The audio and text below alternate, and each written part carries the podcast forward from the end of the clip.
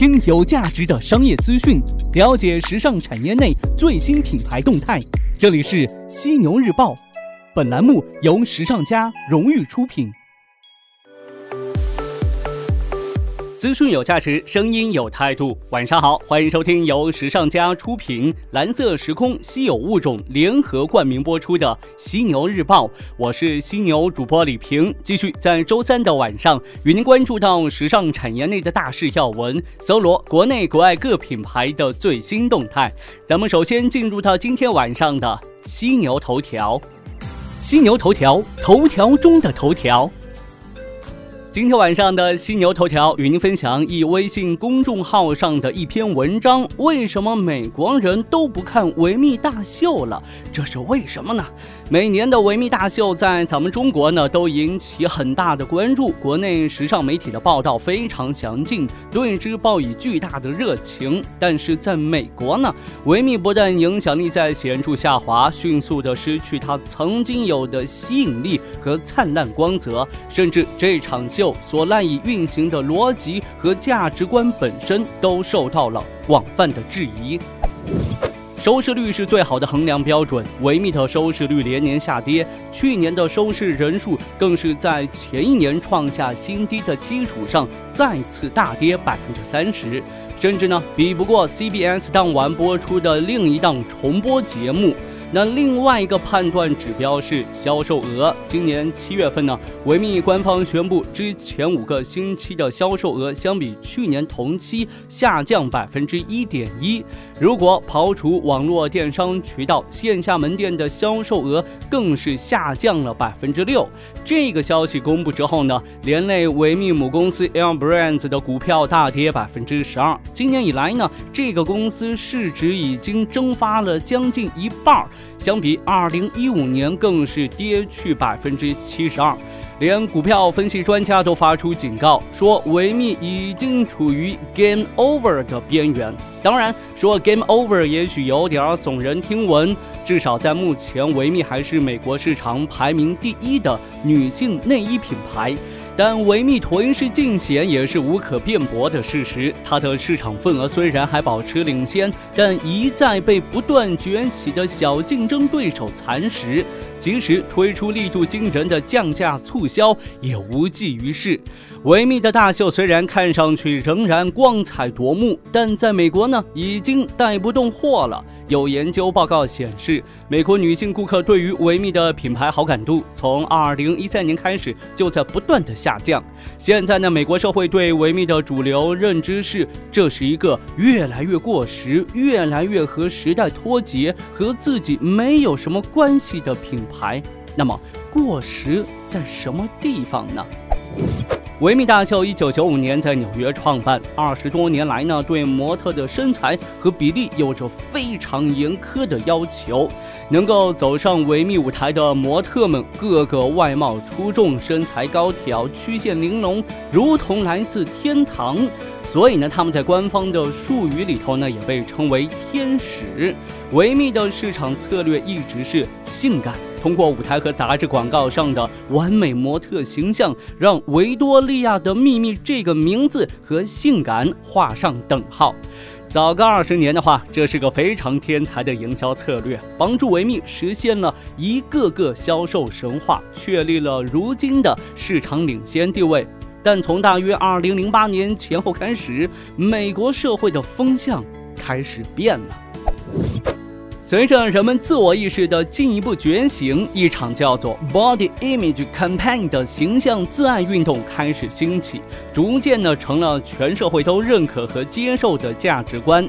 形象自爱鼓励 Body Positivity，鼓励每一个人能够正面、诚恳、自信、坦然地接受自己与生俱来的身材样貌，不焦虑、不自卑，不因为相貌而贬损他人和自我贬损。更不因为追求所谓的完美身材而采取极端的手段。外貌焦虑其实呢不只是女性的事，男性也有同样的困扰，也不只是所谓丑人的问题。往往越是长相不错的人，就会越放大自己外貌所存在的瑕疵。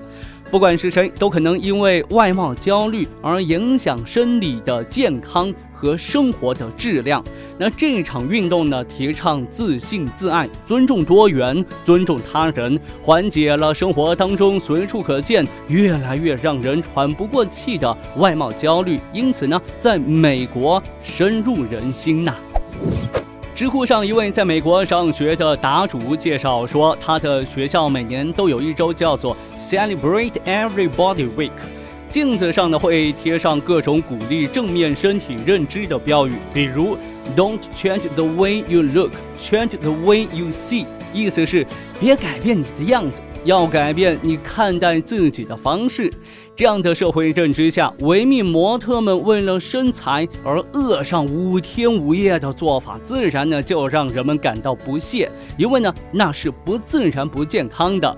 而维密对胸大、腰细、腿长、脸白是性感小猫的推崇，更是成为了制造身材焦虑最典型的反面教材。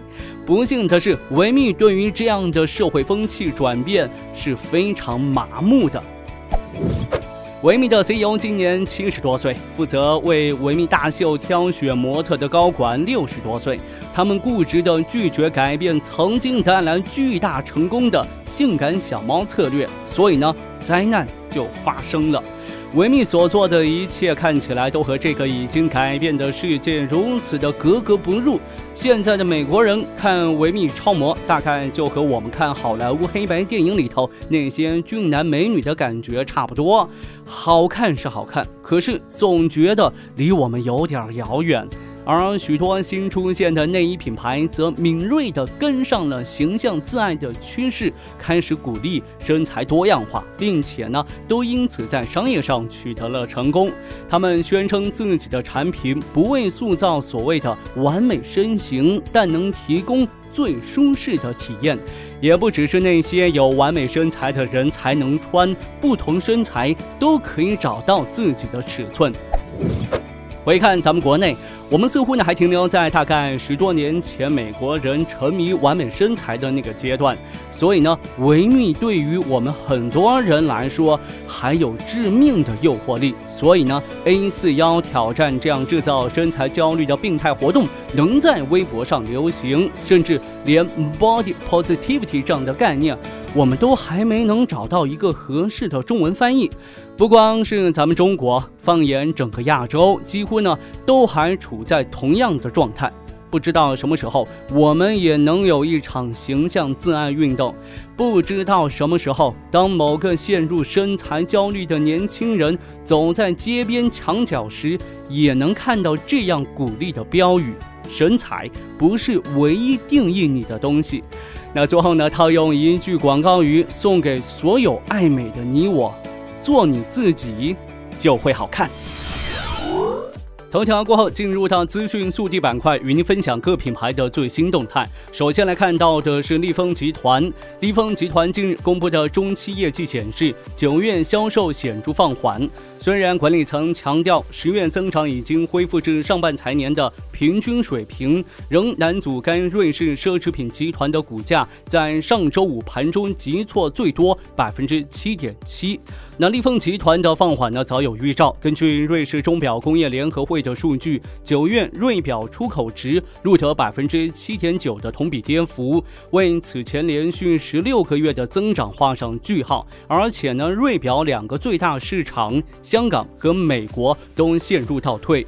立丰集团首席财务官。在中期业绩电话会上警告，过去一年半维持双位数增长的中国内地市场表现正趋向正常化，增速回落至高个位数，而且呢，贸易战对人民币汇率的影响将进一步冲击需求。在十一月九号举办的 Vogue 时尚节上，美国咨询公司贝恩高级总裁宣布，已估算出二零一八年全球奢侈品消费数据。在当前货币汇率不变的情况下，约为两千八百亿欧元，比同期增长百分之七。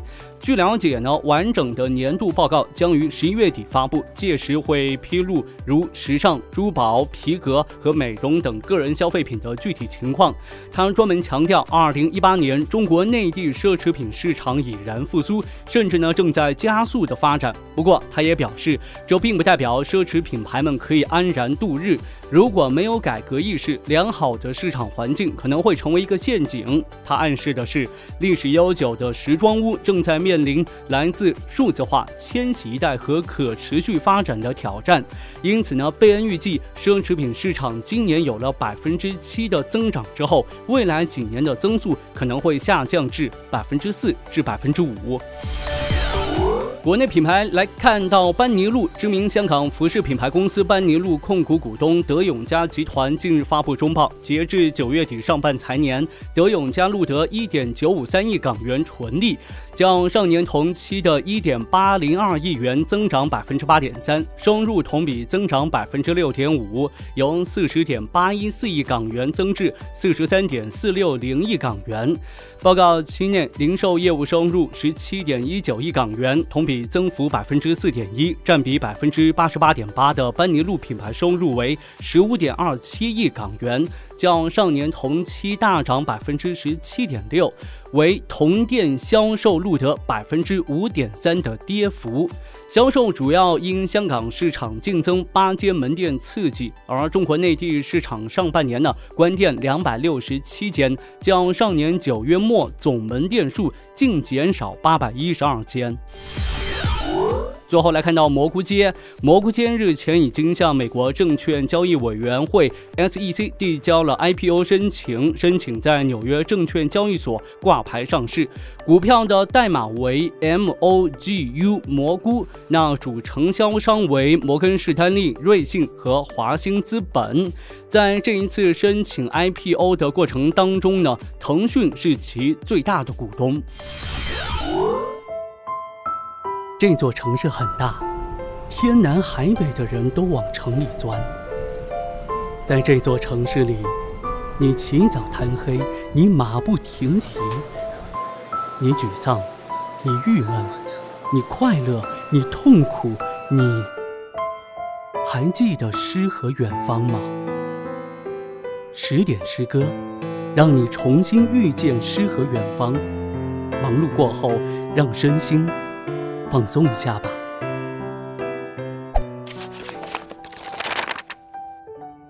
我，作者木旦。从子宫割裂，失去了温暖，是残缺的部分，渴望着救援。永远是自己，锁在荒野里。从静止的梦离开了群体，痛感到石流，没有什么抓住，不断的回忆，带不回自己。遇到部分时，在一起哭喊，是初恋的狂喜，想冲出樊篱，伸出双手来，抱住了自己。幻化的形象是更深的绝望，永远是自己锁在荒野里，仇恨着母亲给分出了梦境。一九四零年十一月。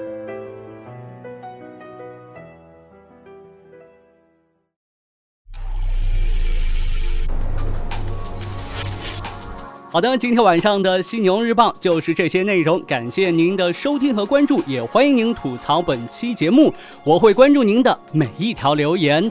我是犀牛主播李平，明天晚上的犀牛日报，咱们不听不散。